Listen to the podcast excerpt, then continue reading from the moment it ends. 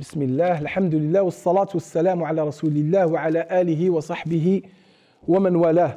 Ich grüße euch ganz herzlich und beginne inshallah jetzt mit unserer neuen Reihe, eine Unterrichtsreihe, die wir inshallah für die Geschichte von Moses äh, lassen. Die Geschichte von dem Propheten Moses, von Anfang bis zum Ende. Eine lehrreiche Geschichte.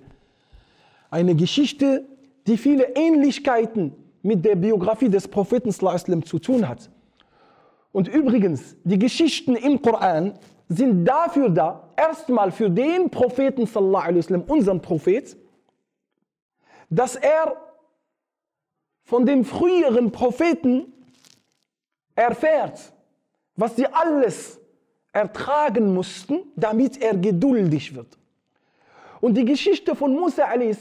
von Surat al-Qasas, die wurde ihm sogar offenbart, genau in der Zeit, wo er von Mekka geflüchtet ist.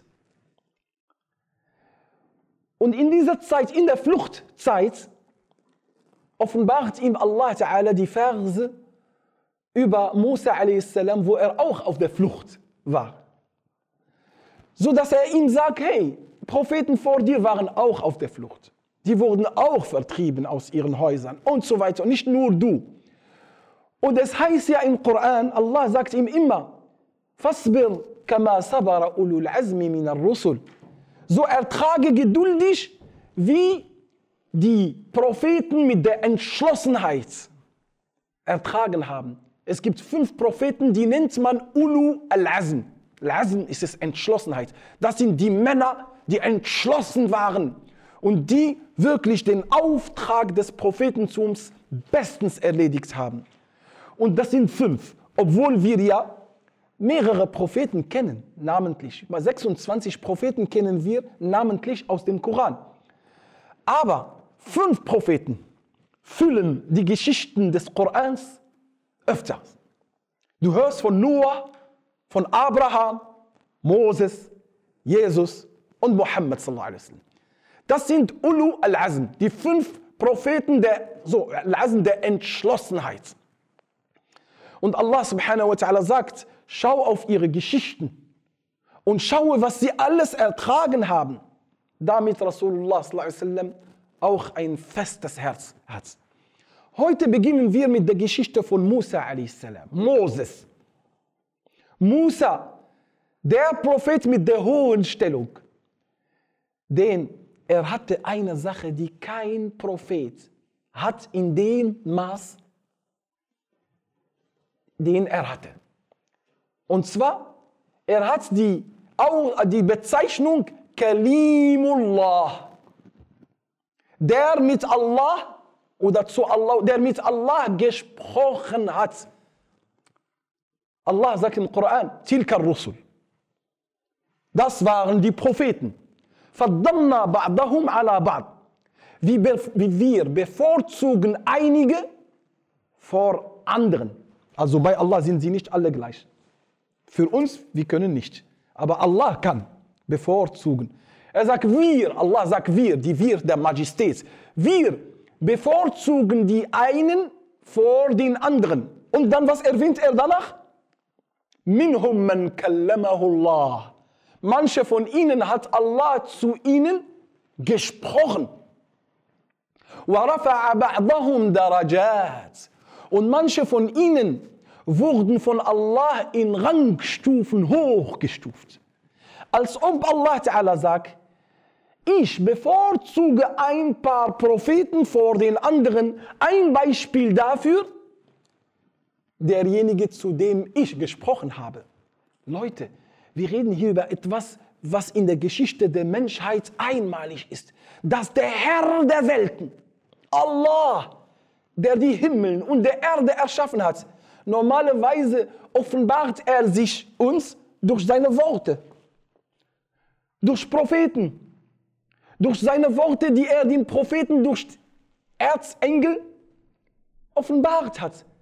Aber bei Moses war das einmalig. Denn Allah, der die Himmel und Erde erschaffen hat, der spricht zu Moses.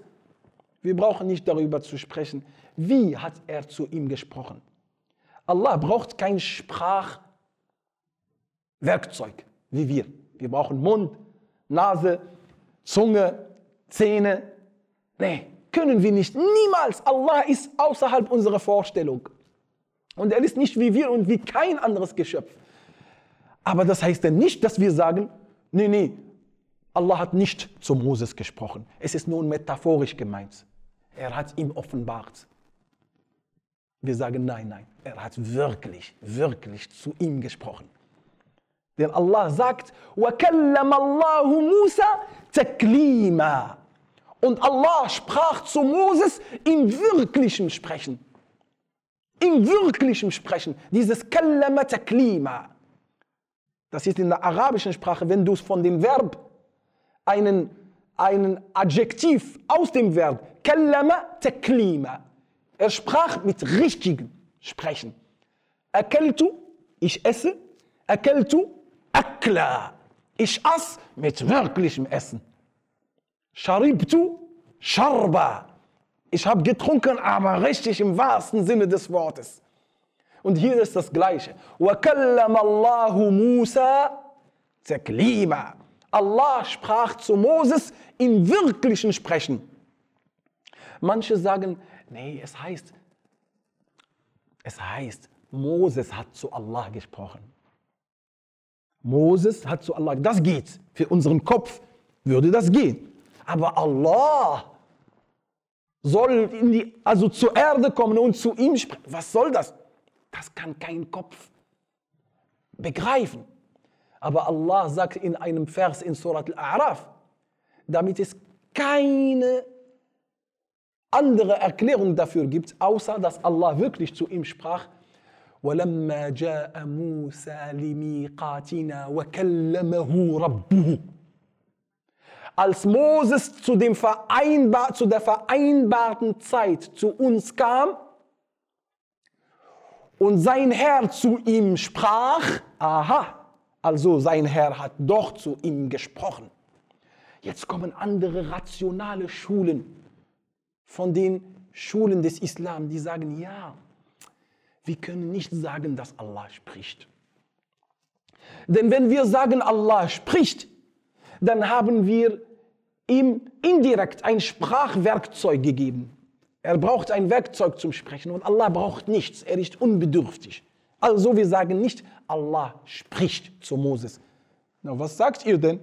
Sie sagen ja, Allah hat eine Stimme erschaffen und die Worte, die Moses hören soll, hat er in dieser Stimme erschaffen. Nur damit sie nicht sagen, das ist die Stimme Gottes. Dabei haben wir die Beschreibung von Muhammad in einem Hadith, dass Allah doch Stimme hat. Im Paradies.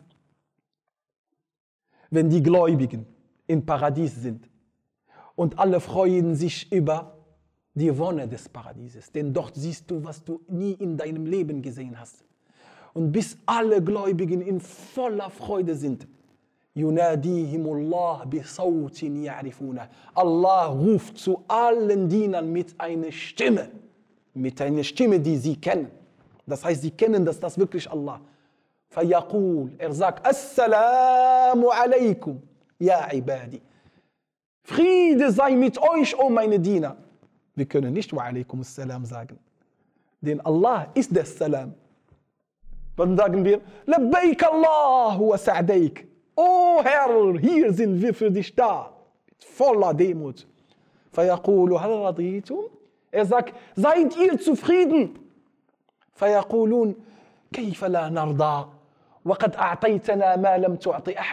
sollen wir nicht zufrieden sein, während du uns von aller Dingen gegeben hast? Wir haben gar keinen Wunsch mehr übrig. Alles hast du uns gegeben. Er sagt, heute gebe ich euch was Besseres als das, was ihr gesehen habt. Alle warten darauf. Und dann sagt Allah Ta'ala, ach, das ist ein Siegel. Das ist ein Stempel für die Ewigkeit. Er sagt, Al-Yawma uhillu alaykum ridwani fala askhatu alaykum abada. Heute schreibe ich euch meinen Wohlgefallen ewig und niemals werde ich auf euch zornig werden. Das ist ein Siegel für die Ewigkeit. Da brauchst du jetzt keine Angst mehr. Vielleicht könnte es sein, dass es morgen über. Nein, es ist für die Ewigkeit die Wonne. Bleib so. Also, Allah hat zu Moses gesprochen. Und dass Allah zu Moses gesprochen hat, das ist eine Besonderheit für Moses alleine. Keiner hat so eine Besonderheit. Muhammad, unser Prophet, hat diese Besonderheit, aber nur ein einziges Mal. Er, er konnte, wie es in der Hadith steht, er konnte jederzeit zu Allah sprechen und Allah spricht zu ihm. Muhammad hat ein einziges Mal mit Allah gesprochen. Und das war bei Mi'raj, als er emporgehoben wurde in, den, in der Nacht von Isra und Mi'raj. Dort hat er zu Allah gesprochen und Allah sprach zu ihm. Also Moses, die erste Auszeichnung, die er hat, Kalimullah, der zu Allah gesprochen hat oder der mit Allah gesprochen hat. Dieses mit impliziert beide Seiten, hin und her. Allah hat zu ihm gesprochen und er hat zu Allah gesprochen. Moses von seiner Wichtigkeit als Prophet, seine Geschichte wurde mehrere Male im Koran erwähnt. Du findest ihn in 135 Stellen im Koran. Und was ist das von einer gewaltigen Zahl? In 135 Stellen. Und jedes Mal. Übrigens, der Koran ist nicht wie die Tora. Und es ist die, die jetzige. Oder das Alte Testament oder Neue Testament. Es wird immer chronologisch bei ihnen. Und Abraham hatte neun Kinder und Kinder und dieses Kind hat das und das geboren ne? und Isaac hat das und das und er, wurde, äh, er ist 120 Jahre geworden. Das ist chronologisch und mit Fakten und so. Nein, nein, nein. Der Koran ist weit weg von historischen Schreibungen oder von geografischen Sachen, welche Stadt, in welchem Ort. Und wie ganz selten erwähnt, äh, wird erwähnt wie Ägypten. Ägypten wurde erwähnt. Oder Median, Median wurde erwähnt. Aber unwichtig für den Koran die Fakten der Geografie und der Geschichte, historisch sozusagen. Der Koran erwähnt nicht mal die Geschichte von Moses, wie ich euch das vortragen werde. Das heißt, heute beginnen wir mit seiner Geburt und mit seiner Geburt danach nach seiner Jugend und mit seiner Jugend, was ist ihm dann passiert und sein Prophetentum, sein Heirat, seine Auswanderung, alles chronologisch. Nein, nein. Du beginnst in Baqarah und da siehst du eine Geschichte, die ganz am Ende seines Lebens war. Warum? Die passt zu dem Kontext, wo es in Baqarah ist. Das heißt, du liest Koran, die Sure hat eine Botschaft. Und diese Botschaft wird verknüpft mit Geschichten der früheren. Das heißt, Allah nimmt ein, also ein Teil der Geschichte, was zu der Begebenheit passt weil der Koran ein Buch des Herzens ist, ein Buch für die Erziehung, ein Buch für die Lehren. Allah sagt im Koran, لَقَدْ كَانَ فِي قَصَصِهِمْ عِبْرَةً Wahrlich, in deren Geschichten liegt eine Lehre. Und deswegen ist der Koran nicht so zu behandeln wie bei den, bei den äh, Orientalisten. Sie behandeln den Koran wie, wie das Alte Testament und wie das Evangelium. Nach dem Motto behandeln sie es nach, nach der gleichen Art und Weise. Der Koran ist ganz anderes. Es ist nicht also mit historischen Fakten, aber wir können auf jeden Fall historische Sachen entnehmen, die sogar heute als Wunder gelten für die Historiker. Vielleicht, du weißt ja, für die Historiker sind sie ein Wunder. Bevor wir in die Geschichte reingehen, wir picken uns mal eine Wunder, historische Wunder, also was mit der Geschichte zu tun hat, was der Koran besonders erwähnt hat, was erst in dem 20. Jahrhundert herausgefunden wurde. Passt auf. Es heißt ja, in Ägypten waren die Pharaons. Das war eine Zivilisation der Pharaons. Schon vor der Zeit, schon vor der Zeit von Josef. Denn Josef in der Zeit von Josef, von Josef war der 13. Dynastie der Pharaons. Okay? Das heißt, vorher schon waren die Pharaons. Aber genau in der und überall erwähnt Allah Pharaons. Stimmt's? Mit Moses hörst du immer Pharao, Pharao, Pharao, Pharao. Aber in der Zeit von Josef, geh mal und lies mal die Sure von Josef. Und wenn der, äh, der da war in der Zeit der Dynastie. Was sagt Allah? Sagt Pharao? Nein, er sagt der König. وقال الملك ائتوني به وقال الملك es heißt der König der König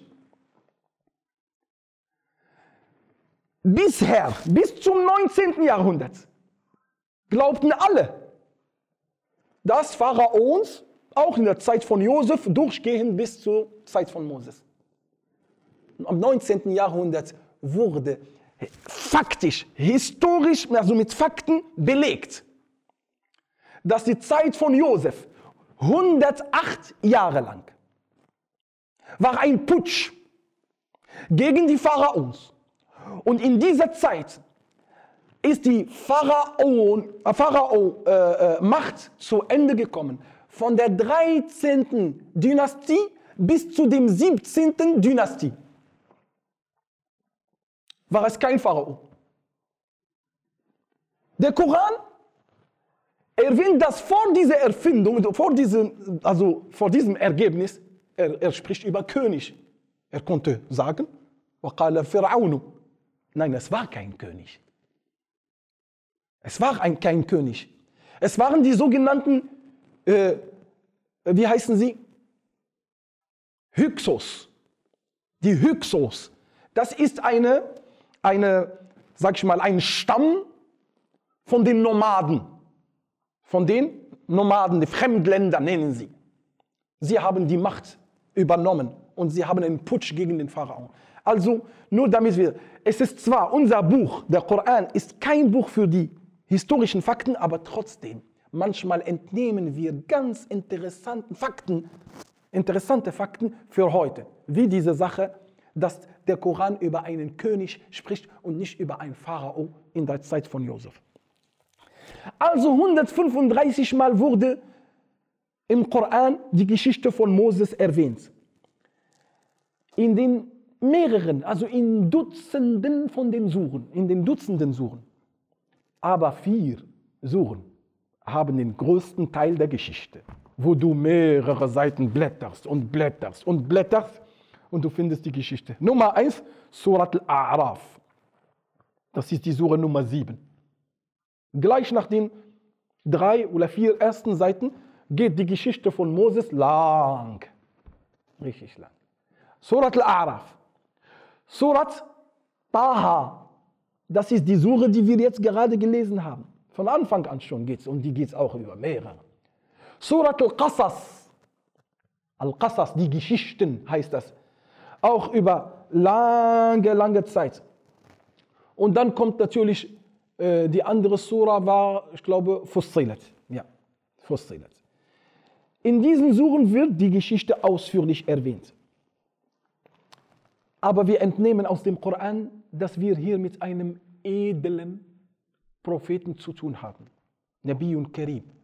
Und eine schöne Beschreibung, die er im Koran bekommen hat, heißt Wajih. Wajih kommt von Wajh. Und Wajh ist Gesicht. Aber wenn du über jemanden sagst, er ist Wajih, das heißt, er hat ein hohes Ansehen. Das sagen wir, dieser Mann ist in seiner Familie Wajih. Oder in, Sta in seinem Stamm ist er Wajih. Also ein Mann der, des hohen Ansehens, der hohen Stellung. Und so wurde er auch im Koran beschrieben, Wajih. Und warum er nicht Wajih äh, ist, sein soll, während er etwas Besonderes gemacht hat, was von Allah sofort angenommen wurde. Da zeigt sich, dass er wirklich ein hohes Ansehen hat. Wisst ihr was? Allah schickt ihn zu Pharao. Geh, du bist mein Prophet, ich schicke dich zu Pharao, damit du die Kinder Israels befreist von der Sklaverei, von der Unterdrückung. Was sagt er ihm? Ja Allah, ich brauche einen Prophet neben mir an meiner Seite. Nach dem Motto, hiermit beantrage ich, dass du meinen Bruder zum Propheten machst. Und was macht Allah Ta'ala? Harun ist auch ein Prophet. Die Ulama sagen, das ist eine Fürsprache, die sofort von Allah akzeptiert wurde. Normalerweise, wer wählt die Propheten? Das ist Allah. Aber hier Moses hat gesagt, وأرسل معي هارون أخي ها اشدد به أزري قال وأشركه في أمري unterstütze mich durch ihn und mach ihm als Teil meiner Botschaft. Und deswegen, er war auch ein Prophet. Harun, Aaron. So wird er genannt. Aaron, bei uns in der, im Koran heißt er Harun. Moses, Musa. Auf Hebräisch Moshe. M-O-S-C-H-E. Moshe. Musa. Woher kommt das? Keiner sagt dir hundertprozentig, wo der Name kommt. Aber wenn man in Hebräisch schaut, dann ist der Wurzel oder das Wurzelwort Mes, Mes, Mes, Mesi, Mose, Mose oder Mesi, Mesa, das hat mit Geburt zu tun. Das hat was? Mit Geburt zu tun. Oder MSH, Mesh, als Wurzelwort in Hebräisch ist wie genauso wie in Arabisch. Das sind Schwesternsprachen. Mesh bei uns in Arabisch Masaha. Dieses Wurzelwort in Hebräisch so wie in Arabisch hat die gleiche Bedeutung. Ziehen. Über, über, über eine große Entfernung ziehen lassen. Deswegen heißt el Masih Dajjal. Masih heißt der über große Entfernung ziehen kann. Und warum heißt er Moses? Sagen sie, kommt von ziehen, weil er über das Land, über die Wüste 40 Jahre lang zieht, zieht also zog. Ja, könnte sein. Aber es könnte aber auch sein, dass das mit seiner Geburt etwas zu tun hat. Weil es nicht in Hebräisch, weil es in Altägyptisch, Mesi, Meso, Mesa, etwas mit Geburt zu tun hat, nicht in Hebräisch, in Altägyptisch. Alles, was mit diesem Wurzelwort hat mit ihm. Und wir finden, dass seine Geburt außergewöhnlich war. Dazu, darüber reden wir heute, über seine außerliche Geburt. Der Prophet sallam, und Aisha radiallahu anha, unsere Mutter, sagte, Ma min achin huwa amannu ala akhihi min Musa. Es gibt keinen Bruder, der von seinem leiblichen Bruder so ein, einen großen Vorteil bekommen hat als Harun zu Moses. Was hat er ihm gegeben? Er hat ihm das Beste gegeben, dass er Prophet sein darf. Musa ibn Imran, der Sohn Imran, so heißt das bei uns. Der Sohn Imrans, der Sohn von Qahet, der Sohn von Lawi, der Sohn von Jakob, der Sohn von Ishaq, der Sohn von Ibrahim. Also, also, Moses, der Sohn von Imran, bei ihnen heißt das Amram. Im Alten Testament heißt er Amram. Imran. Kahet, Kahet, Kahet oder Kahet. Kahet. Der Sohn von Levi, Levi. Deswegen heißt das die Leviten. Die Leviten. Wer sind die Leviten? Die Leviten, wie bei uns Muslime heute, diejenigen, die aus dem Stamm von Muhammad kommen, die sind Scherif. Die sind Scherif. Sie haben eine gute Stellung. Sie genießen Respekt. Wir respektieren sie aus Liebe zum Propheten. Wenn du jemanden von der Familie dieses Propheten findest, du gibst ihm eine besondere Aufmerksamkeit, besondere Liebe. Warum? Nur weil er etwas von, er ist Nachkommenschaft vom Propheten. Deswegen in Marokko haben wir so viele Scherifs, Shurafa. Viele weil sie sind ausgewandert von Osten, sie wurden verfolgt. Und wo haben sie einen Zufluchtsort gefunden? In Marokko. Deswegen ist das Land der Shurafa Marokko. Viele Familien, Alhamdulillah, unsere Familie ist es von, äh, von, von denen, von Idrisiten, die, die ersten, die reingekommen sind. Aber hier, die Leviten genauso. Die Leviten waren ein hoch angesehener Stamm unter den Kindern Israels. Und bis heute werden sie geehrt. Den in den allgemeinen Synagogen der Welt, wir reden nicht über den liberalen Juden, bei den konservativen Juden, die meist die Mehrheit eigentlich vertreten. Wer darf beim Gottesdienst die Tora lesen? Ein Levit. Er muss ein Levit sein, ein Lewi, einer von diesem Stamm sein. Und sie haben diese Stämme bis heute. Ihr hört hier die Namen Levi und so. Es, hat, es muss ja nicht sein, dass er wirklich Levi. Aber sie nennen sich so. Aber die Stämme von, die Stämmen von Leviten sind bis heute erhalten geblieben bei den Juden.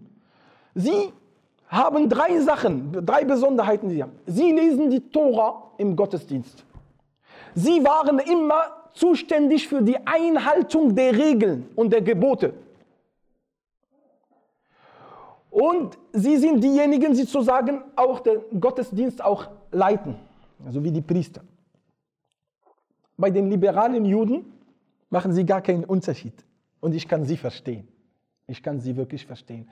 Weil es reicht nicht, dass du zu einem Stamm gehörst, damit du eine hohe Stufe auch im Gottesdienst hast. Du kannst ein Levit sein, aber ein Verbrecher sein.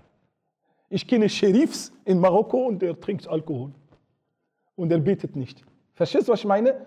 Also ich kann die liberalen Juden verstehen, dass sie nicht die Stammzugehörigkeit als Grund machen, dass derjenige eine hohe Stellung im Gottesdienst hat. Im Gottesdienst sind wir alle gleich. Da gibt es nicht Sheriff und nicht Sheriff. Guck mal, im Islam ist es wunderschön. Da gibt es nichts von Abstammungen und so.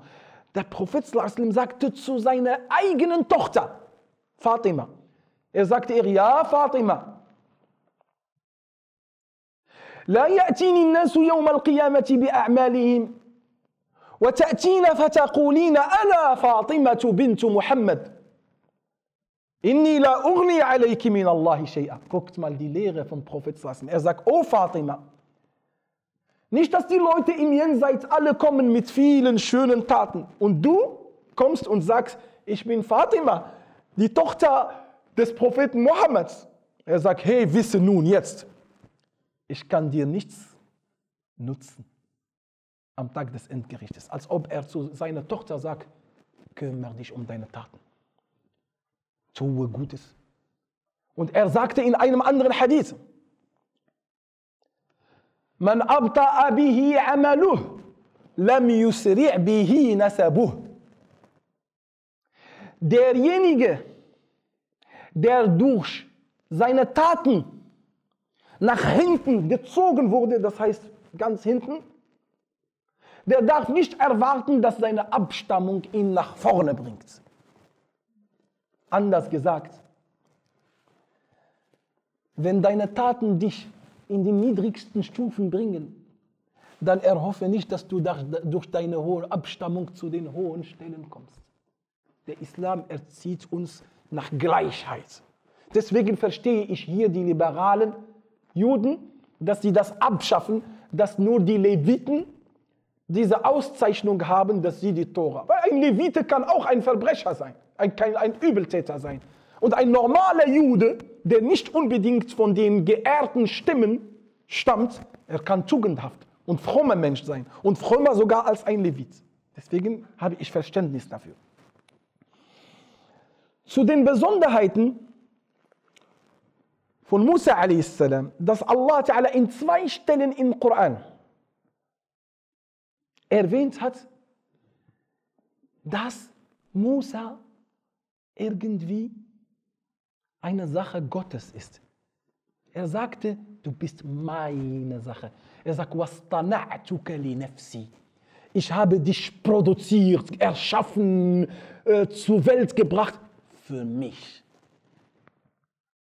Für mich? Er will allen seinen Dienern etwas durch Moses Geschichte weitergeben. Deswegen sagt, ich habe dich ausgewählt für mich. Das ist für meine Botschaft. Und er sagte, Und auf das du wächst, aufwächst vor meinen Augen. Oder auf, von meinen Augen, also das heißt als Schutz. Und deswegen alles, was mit der Geschichte Moses war, war ungewöhnlich. Er wurde auf, in, auf dem Wasser auf eine Kiste geworfen. Das Wasser bringt ihn irgendwo hin. Und wo kommt er zu den Feind aller Feinde? Dazu kommen wir heute noch. Aber lasst uns noch bei der Einführung wir haben einen Hadith bei Abu Nuaym. Da hat Allah Moses gefragt, Ja Musa, أتدري لما اصطنعتك لنفسي? Weißt du, warum ich dich besonders ausgewählt habe für mich? Er sagte, La, ja Rab, ich weiß nicht. Er sagte ihm, Litawadu'ik, für seine Demut. Er war Allah gegenüber am demütigsten unter allen Geschöpfen der Welt. Und er hat seine Nation zu der besten Nation der Menschheit in seiner Zeit. Allah sagt über die Kinder Israel, وفضلناكم على كثير ممن فضل- وفضلناكم على العالمين. Wir haben euch bevorzugt vor allen Wel- Weltenbewohnern. Allah subhanahu wa ta'ala hat die Kinder Israels durch Musa a.s. zu der besten Nation in deren Zeit, in deren Zeit, zwei Striche, gemacht. Ansonsten die Nation von Muhammad wasallam ist laut den, des Hadiths die beste Nation, die je erschaffen wurde. Der Prophet wasallam sagt, Hadith bei Bukhari, Antum موفون عند الله سبعين أمة ممن خلق الله أنتم عند الله أفضلها وأخيرها Ihr seid in der Zählung die 70. Umma von allen Ummen, die Allah zuvor erschaffen hat. Also wir sind Zahl Nummer 70. Und ihr seid die Beste bei Allah, die bevorzugste bei Allah. Warum? Allah sagt im Koran, كنتم خير أمة أخرجت للناس تأمرون بالمعروف وتنهون عن المنكر وتؤمنون بالله. Ihr seid die beste Umma, die zu der Menschheit rausgegangen, rausgekommen ist. Warum? Ihr gebietet das Gute. Das heißt, ihr fördert alles, was gut ist, wird von den Muslimen, sollte, sollte von den Muslimen gefördert werden. Und er verwehrt das Verwerfliche. Das heißt, wir fördern niemals das Schlechte. Das heißt, alles, was schlecht ist, wird von dieser Umma gedämpft und geschwächt. Und alles, was gut ist, wird gefördert. Was ist gut, was ist schlecht? Fragt jeder Mensch auf der Erde. Was ist gut, was ist schlecht? Ausbeutung der Armen, schlecht oder gut? Schlecht. Diese Umma soll gegen Ausbeutung sein. Gentechnik, die unsere Nahrung vielleicht vergiftet, wenn es bewiesen ist. Diese Umma soll auch dagegen sein. Allah sagt, ihr seid die beste Umma für drei Charakteren. Nummer eins, er gebietet immer das Gute. Das heißt, er, er, ihr fördert immer alles, was gut ist, ihr steht dazu. Zweitens, ihr seid immer gegen das Schlechte. Drittens, und wegen diesen, dieses Imans den wir im Herzen tragen. Ach, wir glauben an Allah. Leute, Leute. Und wir glauben an Allah in den eigentlich reinsten Glauben. So dass wir radikal sind, dass wir keinen Teilhaber neben Allah stellen. Nicht. Nicht mal unser Prophet, nicht mal der beste aller besten Propheten geben wir ihm eine Art Verehrung wie ein Teil Gottes oder nee, alle sind Menschen. Und wir haben nur einen einzigen Herrn, nur Allah, einzig und alleine. Alles ist seine Schöpfung. Jesus ist sein Geschöpf. Moses, Muhammad, alle. sind- Deswegen sagt Allah, wegen des seid ihr die Beste. Und deswegen ist diese Umma die Erbeträgerin des wahren Monotheismus. Wir haben den reinen Monotheis- Monotheismus. Rein, ein Gottglaube. Alhamdulillah. Nur das muss aber bestätigt werden mit unseren Taten. Heute stellen wir leider kein gutes Beispiel, wenn es um Taten geht. Der Glaube soll was produzieren in unseren Taten. Aber Umma, die ist vielleicht in einem Schlaf, aber die erwacht. Seid sicher. Die war über 900 Jahre lang ganz mit Lichtjahren vorausgeeilt vor allen Zivilisationen der Erde. Wir hatten in einer Zeit, wo, wo, wo Europa in den dunklen Zeiten war. Wir hatten Straßenbeleuchtung und wir hatten, wie heißt das, äh, Wasserkanäle und Wasser bis zum Hahn. Und äh, könnt ihr nicht, welche Zivilisation wir. Das war in der Zeit, das sind Werken, Taten, nicht nur Iman, auch Taten, dass wir für die Welt etwas Gutes leisten, als Treuhänder Gottes. Aber zurück zu Musa a.s. Die Kinder Israels in deren Zeit, die waren die beste Umma, die beste Nation. Und, und Musa a.s. war der beste von denen. Warum? Wegen seiner Demut Allah gegenüber. Er war ein bisschen dunkelhäutig, nicht, nicht schwarz, also so wie der Bruder. Also er, er ist nicht weiß und nicht schwarz, so daneben. Oder wie mich, ich, ich weiß nicht, ich gehöre eher zu. Vielleicht Asmar, Adam heißt er. Adam auf der arabischen Sprache, Adam, das ist diese Farbe. Rajul Adam, du bist ein Adam. Ja, weil deine, deine Hautfarbe ist so dunkel, ein bisschen dunkel. Ja, so war er. Und er war, wer hat, das, wer hat ihn beschrieben? Muhammad In welchem Zusammenhang? Als er emporgehoben wurde, hat er ihn getroffen. Und er hat mit ihm geredet. Er war derjenige, der die Gebete auf fünf verkürzt hat. Denn als Allah oben war, Allah schrieb ihm vor, deine Umma sollen am Tag 50 Gebete leisten. Na bitteschön.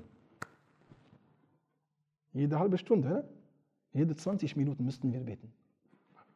Jede 20 Minuten müssten diese Umma beten. Und dann kam er runter. Er sagt, ich traf meinen Bruder Moses in dem dritten Himmel. Wir wissen nicht, das sind jetzt Erzählungen, aber was ist passiert, wie er getragen wurde, interessiert uns nicht.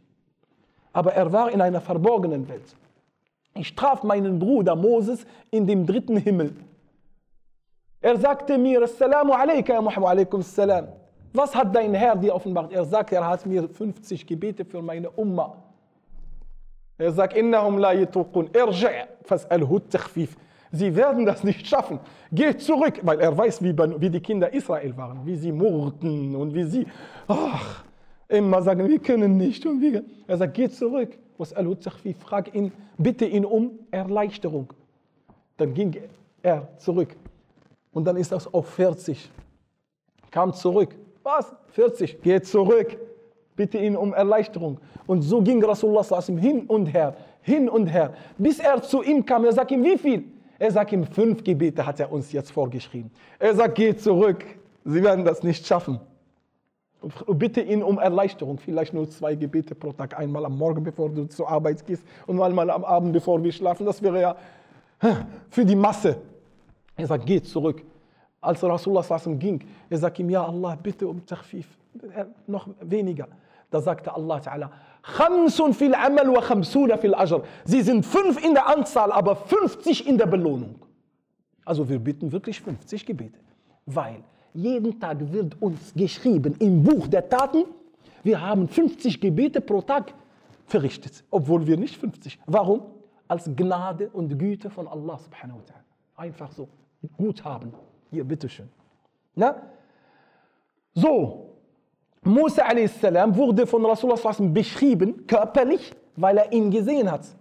Dann sagten sie ihm, beschreibe uns Moses, wie sah er aus? Er sagte, er war, also dunkelhäutig ein bisschen, und er war sehr stark aufgebaut, also kräftig und muskulös. Also auch diejenigen, die ihn gemalt haben und so, sie haben es richtig schön. Moses war, ist in der, in der Zeichnung bei den Griechen, bei den, äh, äh Alt, also bei den äh, Hebräer richtig so stark. Und er war stark. Und Rasulullah sagt, Seine Kraft, wenn du sie messen willst, gleicht die Kraft von zehn Männern. Nochmal, von zehn Männern. Er war stark. Und deswegen heißt das im Koran ein indirekter Hinweis, dass er wirklich über, übertrieben stark war. Da hieß es, ein Hebräer von den Kindern Israel wurde von einem Kopten erniedrigt. Und dann sagt er, Hilfe, Hilfe. Dann kam Adam und er macht den Mann, äh, geh weg, nach dem Motto. Es heißt jetzt so, Was heißt wakaza? Wenn jemand, mit- ich mache ihm. فَوَكَّزَهُ فَقَضَى عَلَيْهِ Da starb er sofort. Also er wollte ihn nicht töten. Aber vielleicht ist sein, sein Schlag über den Maß. Ja, für ihn ist das, er hat ihn so vielleicht auf die Brust geschlagen. Das war zu stark, dass er vielleicht gestorben ist. Manche Ulama sagen, nein, er ist vielleicht hingefallen und mit dem Kopf auf einem Stein. Weil wie kann er dann sofort sterben? Und trotzdem dieser Tat hat Moses immer bestraft. Ich habe einen Menschen getötet, obwohl er eigentlich nicht absichtlich getötet hat. Es heißt, فَوَكَزَهُ. Er hat ihm einfach ihm einen, so einen Schlag gegeben. فَقَضَى عَلَيْهِ. So. Aber er war demütig. Und er war bescheiden. So wurde er von Rasulullah sallallahu alaihi wasallam beschrieben. Und es heißt in dem Hadith, إن الله نظر في قلوب عباده جميعا فلم يرى أكثر إخباتا وتواضعا من قلب موسى. Allah schaute zuerst auf die Herzen der Menschen damals. Und er fand kein demütigeres Herz als das Herz von Moses a.s. Und deswegen hat ihn Allah Ta'ala besonders auserwählt. Aber jetzt reden wir über bevor, das Bevorzugen von Moses. wo bleibt dann unser Prophet Muhammad s.a.w.? Muhammad ist eine andere Stufe, anderer Kaliber. Trotzdem wollte Muhammad nicht, dass jemand ihn mit Moses irgendwie vergleicht. Das ist besser, der ist besser. Er hat das verabscheut. Wir haben einen Hadith in Bukhari. Istabba, das ist von Abu Huraira. Rajul Yahudi ma Muslim. Also in Medina gab es einen Streit zwischen einem Juden und einem Muslim. Der Muslim sagt, والذي فضل محمدا على الأنبياء فقال المسلم لا والذي اصطفى محمد على العالمين Nein, bei demjenigen, der Muhammad vor allen Welten bevorzugt hat. Der Jude hörte das, er sagt ihm, لا والذي فضل موسى على العالمين Nein, bei demjenigen, der Moses vor allen Welten bevorzugt hat. Was macht der unwissende Muslim? Er gab ihm ein, er gab ihm eins auf sein Gesicht. Ist das der Islam? Aber leider gibt es Leute, auch in der Zeit von Mohammed gibt es Gewalttätige. Hast du ein Problem mit ihm? Das ist nur eine Kommunikation. Das sind nur Worte. Wieso schlägst du? Aber er war so. Wieso sagst du, dass Musa besser ist als Mohammed? Nach dem Motto, ich liebe Mohammed. Der gab ihm. Es heißt ja in dem, Qur- äh, in dem Hadith, فَغَضِبَ الْمُسْلِمْ فَلَطَمَ الْيَهُودِ Lat- Latten, es kann eine Schelle oder er kann ihm auch auf dem Auge geschlagen haben. Was ist passiert? Es heißt in dem Hadith, der Jude ist zu Rasulullah gegangen, zum Propheten. Ein Beweis dafür, dass der Zugang zu deinem Recht gewährt ist. Sonst, sonst hätte er gesagt, ja, sie haben die Macht und das ist seine Leute und er ist genauso wie, also gehe ich nicht. Es ist ein Beweis, dass er sein Recht holen möchte. Und er, er ging zu Rasulullah. sallallahu Hadith erzählt jetzt nicht alles in Ausführlichkeit. Wir gehen davon aus, dass Rasulullah ihm sein Recht gegeben hat. Und sein Recht steht in, äh, steht im Koran. العين بالعين والسن بالسن آه، آه، آه، العين بالعين والأنف بالأنف والعين بالعين العين بالعين والسن بالسن والأذن والأنف بالأنف والأذن بالأذن والجروح قصاص. Also Zahn gegen Zahn, Auge gegen Auge, Ohr gegen Ohr und Zahn gegen Zahn. Also und, äh, und Nase gegen Nase von mir aus. Alles. Natürlich, der Prophet wasallam würde ihm sagen, gib ihm zurück. Ja, gib ihm eine Klatsche zurück. Außer wenn derjenige sagt, ach, ich verzeihe. Oder wo er sagt, nee, ich will dafür eine Entschädigung zum Beispiel haben. Wenn der Richter sagt, gib ihm eine Entschädigung, dann schreibt er. Wir gehen davon aus. Aber Rasulullah, was uns hier äh, äh, ähm, interessiert hat aus dem Hadith, dass Rasulullah sallallahu alaihi wasallam zum Muslim sagte, لا تخيروني على موسى بن عمران بن عمران bevorzugt mich nicht vor Moses, der Sohn Imrans. Dann sagt er eine weitere Besonderheit von Moses, die wir bisher nicht erwähnt haben. Er sagt, فإن الناس يصعقون يوم القيامة فأكون أول من يفيق أو يفيق فأجد موسى بن عمران ممسكا بساق العرش بجانب العرش فلا أدري أكان ممن صعق فأفاق قبلي أولا أو كان مما استثناه الله فلم يصعق ist bei Bukhari. Er sagt, bevorzugt mich nicht vor Moses, dem Sohn, dem. Den. Alle Menschen werden am Tag des Endgerichtes den Schreck bekommen, erfahren. Stimmt? Steht im Koran. Wenn ins Horn geblasen wird, wissen wir nicht, was erreicht unsere Herzen. Alle bekommen Schreck. Und durch diesen Schreck sterben, stirbt die Menschheit oder erweckt sich. Erweckt sich durch weiteren Schreck. Also zwei Schrecken erleben wir. Das erste erleben wir nicht als Muslime, nur als zur Beruhigung. Warum?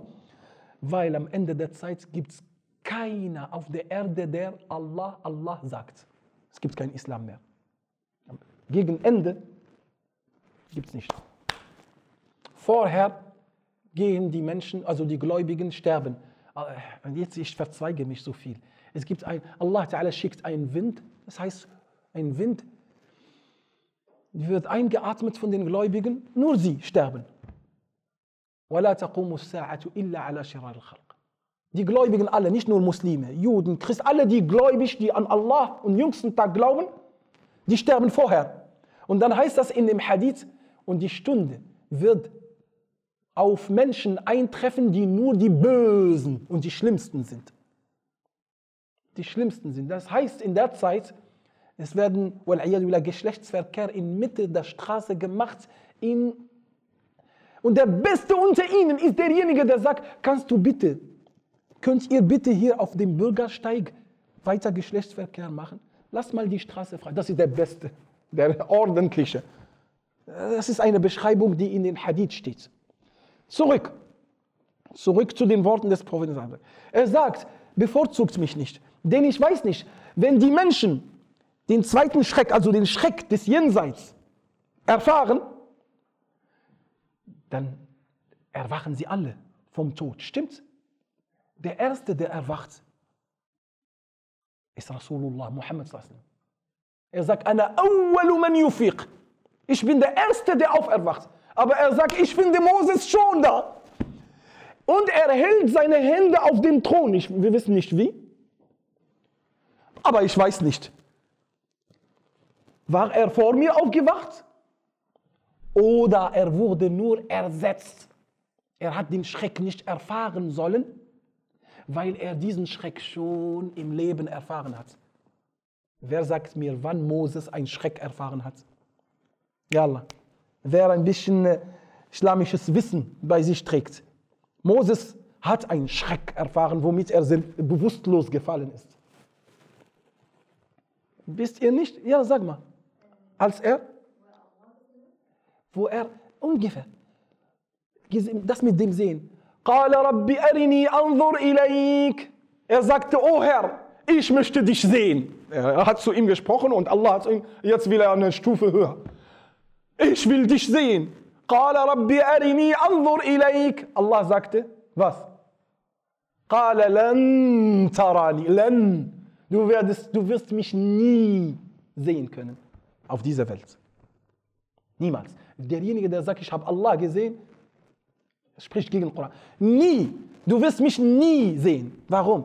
In diesen gesetzlichen Rahmen, Naturgesetzen, in denen wir leben, wir leben in Dimensionalität. Es gibt Non-Dimensionalität bei ihm. Wenn wir dort sind, dann haben wir die Fähigkeiten. Wir werden ausgestattet, Gott sehen zu können. Hier nicht. Hier können wir nicht. Allah sagt im Koran, La tudrikuhul absar. Die Blicke können ihn nicht wahrnehmen. Kannst du nicht. Aber Moses wollte das. قال ربي أرني أنظر إليك. Zeige dich mir, ich will dich sehen. Allah sagt, قال لن تراني, du wirst mich nicht sehen, nie sehen. ولكن, aber, aha, er hat ihm ein Fenster gelassen. Er kann, er könnte. ولكن, انظر إلى الجبل. Schau auf den Berg. Al-Jabal ist Jabal Tor, Sinai, Berg, da wo Allah zu ihm gesprochen hat, in Ägypten. Ein heiliges Land habt ihr, mashallah. Ihr könnt nur stolz sein, die Ägypter, was alles an Geschichte da herrschte. Alleine die Zivilisation der Pharaonen und in welchem Wissensstand sie waren und die Propheten, die da, subhanallah, was für ein Land.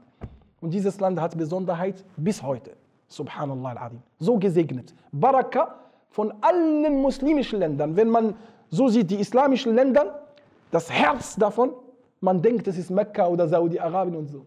Es ist, eine, es ist eine, eine religiöse, aber von der Kraft her, von der Macht her, von dem, von der, von dem Stand der Gesundheit des muslimischen Körpers, schau auf Ägypten. Deswegen, wenn es Ägypten schlecht geht, geht es uns allen schlecht. Wenn es Ägypten, so heißt das, die Historiker sagen, die Politiker sagen, wenn es Ägypten gut geht, geht es der islamischen Welt gut. Und wir sehen, wie Ägypten in den letzten Jahren leidet und guckst mal, wie sich das alles auf die anderen Länder zählt. Wenn es Ägypten gut, deswegen ist Ägypten wegen Mahsuda, ist beneidet. Und die, die, die Augen der Feinde sind auf sie gerichtet. Passt auf. Das sollen wir mal wirklich wahrnehmen. Ägypten hat eine Besonderheit, große Besonderheit.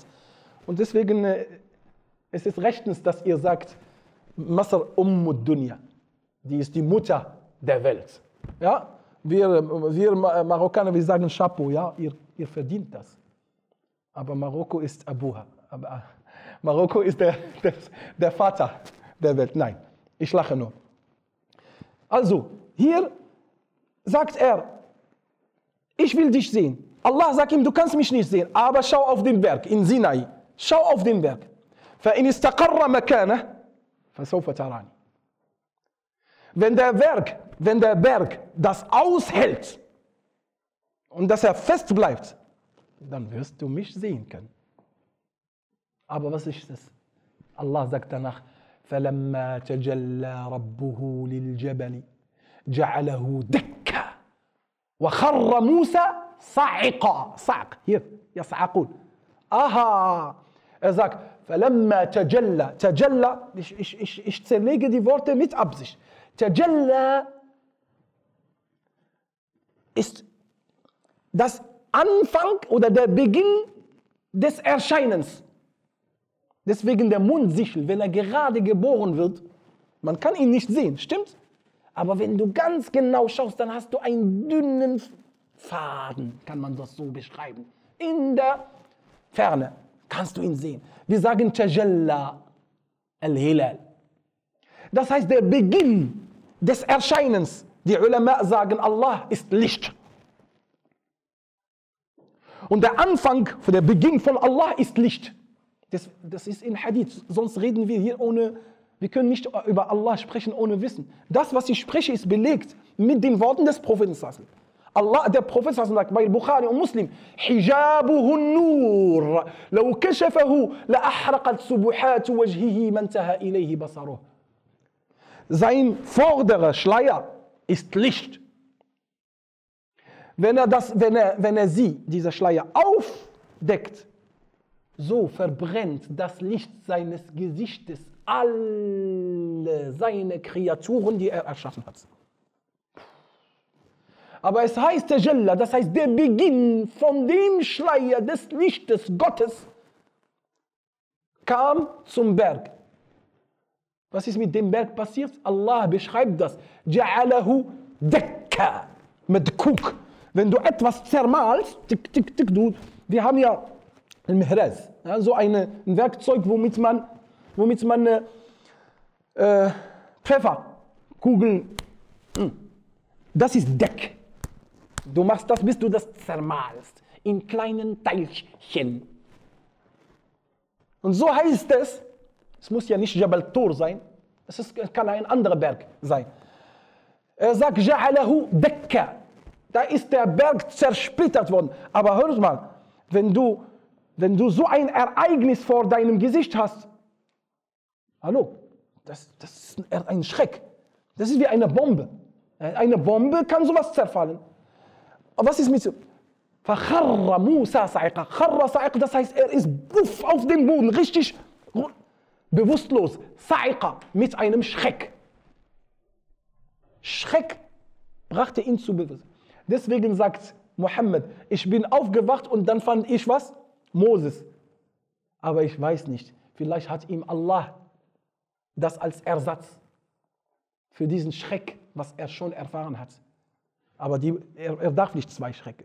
Deswegen hat Allah ihm diesen Schreck schon erspart, diese zweite. Das ist auch eine Besonderheit von Musa, dass Rasulullah sogar zweifelt, ich bin normalerweise der Erste, der aufwacht, aber Moses war schon. Aber er sagt, warum? Es kann sein, dass das ein Schreck war. So.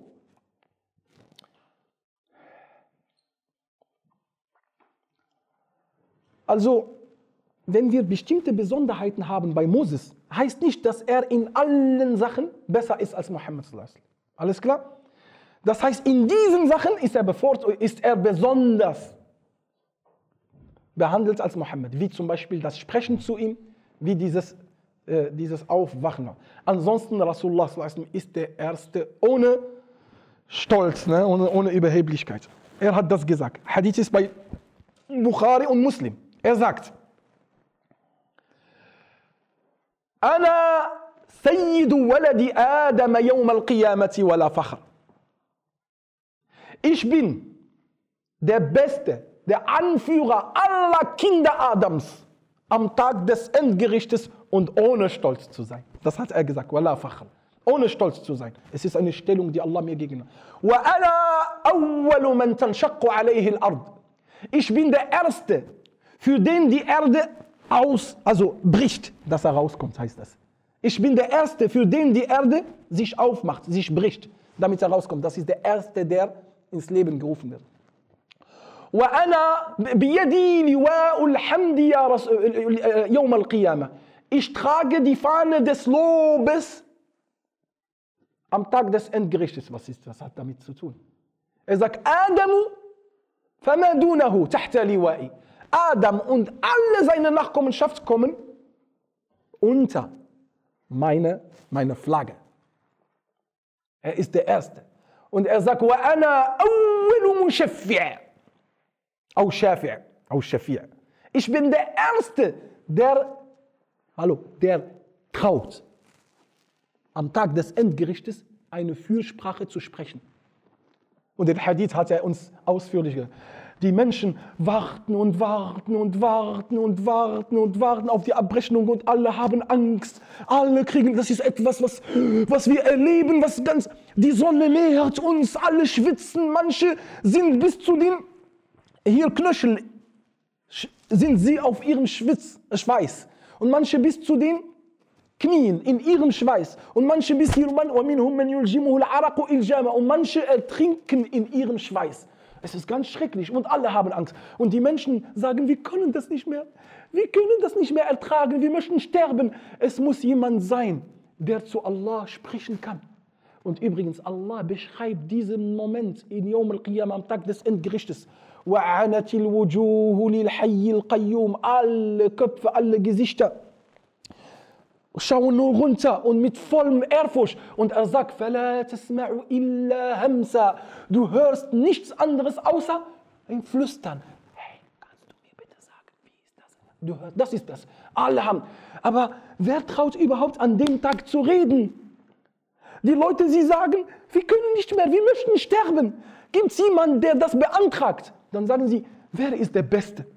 Dann sagen sie, dann gehen wir zu unserem Urvater, Adam Dann gehen sie, ja Adam, du bist unser Urvater. Allah hat dich ohne Vater und ohne Mutter erschaffen. Und er hat zu dir, und, dann beginnen sie seine Besonderheit. Kannst du bitte für uns fürsprechen? Er sagt, لقد غضب الله اليوم غضبا لم يغضبه قبل قط ولم يغضب بعد ولن يغضب بعده قط Nafsi, Nafsi, idhabu ila Nuh. Adam sagt, heute ist Allah so zornig, wie er nie zuvor war. Er sagt, oh meine Seele, rette dich selbst. Er guckt nur sich selbst. Geht mal lieber zu Noah. Dann gehen sie zu Nuh. Ja, Noah, du bist der erste Gesandter Gottes. Und Allah hat dich bevorzugt und so. Kannst du für uns fürsprechen? Er sagt, hey, oh meine Seele, rette dich selbst. Ich, und dann, Adam erwähnt seine Sünde, warum er Angst hat. Er sagt, ich habe, ich war sündig und ich habe von dem Baum gegessen, obwohl mir das verboten war. Das, das hakt bei ihm immer noch. Noch er sagt, ich habe Allah um etwas gebeten, was mir nicht zusteht, obwohl ich mit ihm das vereinbart habe, ihn nicht danach zu fragen. Was war seine Frage? Was hat noch? Sein, nicht Bruder, sein, sein Sohn. Als sein Sohn nicht im Schiff einsteigen wollte. Er sagt, komm, komm. Und dann hat er ihm gesagt, alle, die ertrinken, du brauchst nicht mich, um sie zu fragen. Aber er hat doch gemacht. قال رب إن ابني من أهلي وإن وعدك الحق وأنت خير Oh Herr, mein Sohn, er gehört zu meiner Familie, bitte. Dann sagt Allah, innahu laysa min ahlik. Er gehört nicht zu deiner Familie. Innahu amalun ghayru salih. Das ist eine schlechte Tat. Inni a'idhuka an takuna min al-jahil. Lieber sollst du dann. Und dann hat er gesagt, قال رب إني an as'alaka ma laysa li bi'ilm. Bitte vergib mir, dass ich dich um etwas gefragt habe, was mir nicht zusteht. Obwohl er ihm ist ihm. Noah erwähnt das. Er sagt, ich habe Allah um etwas gebeten, was mir nicht zusteht und heute bin ich selber unsicher. Und er sagt, oh meine Seele, rette dich, geht. Geht wohin? Geht zu Abraham. Dann gehen sie zu Abraham und sagen, ja, Abraham, ja Ibrahim, du bist der Vater der Propheten. Weil alle Propheten nach Abraham kommen von wo? Von welchem Stamm? Von seinem Stamm. Alle Propheten, das war eine Besonderheit. Alle Propheten, auch Rasulullah Muhammad ist Ismaili, von Ismail. Hm? Alle kamen von Ibrahim. Anta Abul Anbiya. Allah hat dich zum Vater der Propheten und du bist der Vorbild der Propheten. Und er sagt, geht. Oh meine Seele, ich bin selber unsicher. Und er erwähnt eine Sache, wo er, hm, was, das was ihn noch stört. Er sagte, bei dem König der Ägypter, als er seine Frau nehmen wollte, er sagt, hey, sag ihm, ich bin dein Bruder. Aber normalerweise ist das keine Lüge. Aber es stört ihn trotzdem. Er ist ihr Mann. Damit er sie nicht tötet. Damit er ihn nicht tötet. Weil wenn er sagt, ich bin seine Frau, dann tötet er erstmal den Mann, damit er die Frau hat. Er sagt, sag ihm, ich bin Bruder, dein Bruder. Oder als sie ihm gesagt haben, komm mit uns zum Fest, die Götzendiener. Er sagt, ich bin krank. Aber er hatte einen Plan. Er wollte zu ihrem Tempel gehen und all diese Götzen was? Zerstören. Aber er sagt, ich bin krank. Und es hakt immer noch, er war nicht krank. Aber normalerweise sind wir alle irgendwie krank, ne? schwach. Aber trotzdem, diese Sachen haken bei ihm. Er sagt, lieber geht mal zu, wo? zu wem? Moses. Dann kommen sie, ja Musa, Anta Kalimullah, du bist Kalimullah, kannst du für uns hier sprechen? Er sagt, geht, ich bin heute selber unsicher. Ich habe einen Mann getötet, ohne Recht, obwohl er ihn wie vorhin nicht absichtlich getötet hat, aber er ist, fühlt sich unsicher. Er traut sich nicht mal mit Allah zu sprechen. Er sagt mal, geht zu Jesus. Dann gehen die Menschen zu Jesus und sagen, Jesus, Anta Kalimatullah, Ruhullah, du bist der Geist Gottes. Du bist das Wort Gottes. Kannst du für uns für sprechen? Jesus erwähnt keine Sünde. Subhanallah. Er ist der Einzige, der keine Sünde erwähnt hat. Er sagt, ich fühle mich selber unsicher. Er sagt, oh meine Seele, rette dich selbst, geht zu Muhammad. Und hier, das ist die Fayatuni. Er sagt, dann kommen die Menschen zu mir. Er sagt, sprich für uns für. Wenn sie mit ihm sprechen, ja Rasulallah, du bist, du bist, kannst du für uns. Er sagt, ana laha, ana laha, ich bin dafür da, ich bin für die. Er sagt, ich gehe. Dann werfe ich mich nieder vor dem Thron Gottes. Wir wissen nicht, wie der Thron Gottes ist. Allahu alam, welche Bildnis in der neuen Dimensionalität sein wird. فأسجد تحت العرش. إيش في مش نيدا فأحمد الله بمفاد بمحامد يفتحها الله عليه. إذاك إيش لو بخايز غوت إن أين أرت und Weise دي إيش كانت. Es kommt einfach so Es kommt von der سبحان الله Und dann bleibe ich so bis Gott zu mir spricht Er sagt يا محمد ارفع رأسك. أو محمد إرهيب deinen Kopf Is'al tu'ta. Bitte mich, so erfülle ich sofort. Ishfa' tushaffa. Lege deine Fürsprache ab. Ich gewähre sie. Dann sagt Rasulullah Rabbi, Ummati, Ummati. Das Erste, was er spricht, meine Umma, meine Umma, für dich und für mich und für alle. Er, hat, er trägt Sorgen für uns. Meine Umma, ja Rab, meine Dann sagt Allah zu ihm, Inna lan nukhzika fi ummatik. Du wirst von uns nichts Schlechtes über deine Umma erfahren. Ach, diese Umma ist marhuma. Ah, heute schlagen wir einander und du bist und du bist. Ach, die Barmherzigkeit Allahs erreicht diese Umma ganz besonders. Eins davon ist, wir sind die letzte Umma, stimmt? Und wir sind die erste, die am Tag des Endgerichtes ihre Abrechnung bekommt. Es steht sogar in dem, in dem Hadith, die Juden und die Christen beneiden uns für diese Stellung. Dann sagen sie, ja Allah, wir waren vor ihnen. Und sie sind jetzt vor uns. Er sagt, das ist Allahs Gunst, die gibt er, wem er will. Und sie sehen diese Umma und die Juden und Christen sagen, beinahe waren, wären die, die Mehrheit dieser Umma alle Propheten von deren Stellung. Subhanallah al-Azim. Also, nochmal, kommen wir dann zu, wir haben jetzt äh, die Einführung ein bisschen länger gezogen, aber es ist nicht schlimm. Ich denke, es ist nicht schlimm. Wir machen ja mehrere Teile. Die Hauptsache ist, dass wir diese Geschichte schön zerteilen und zerlegen, sodass wir immer Zwischenstopp haben, immer neues Wissen haben, dass wir darüber reflektieren und dass wir auch Lehren für uns ziehen. Äh, ich möchte das nicht jetzt in die Länge ziehen, weil ich jetzt über, doch über eine Stunde gesprochen habe.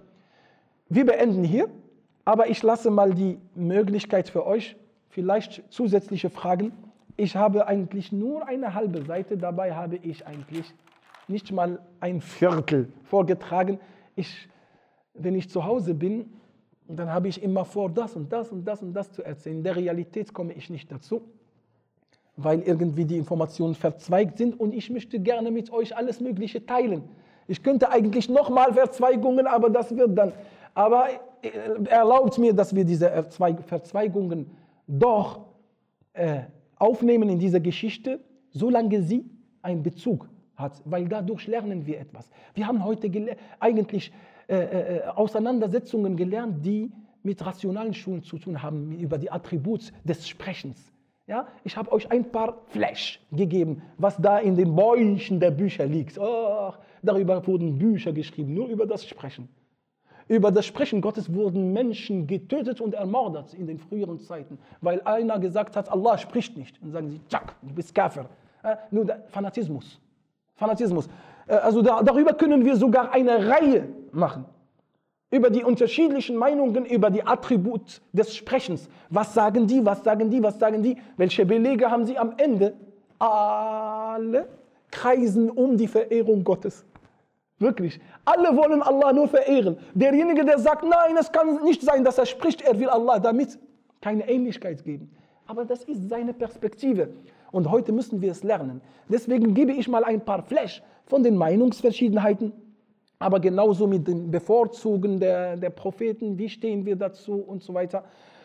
Und inshallah, heute haben wir eine Einführung gemacht über die Stellung von Musa a.s. Bevor wir mit, die, mit der Geschichte des Propheten beginnen, dass wir wissen, mit welchem Kaliber hier wir zu tun haben. Aber inshallah, die nächste Woche wird noch interessanter, weil da, da springen wir rein in seine Geschichte und werden das inshallah ta'ala auch aus mehreren Perspektiven behandelt. Stiftung Islam in Deutschland. Das Zuhause für alle Nationalitäten. Denn die Menschen sind unsere Familie. Ein Wir wird Wirklichkeit. Werde auch du Teil davon.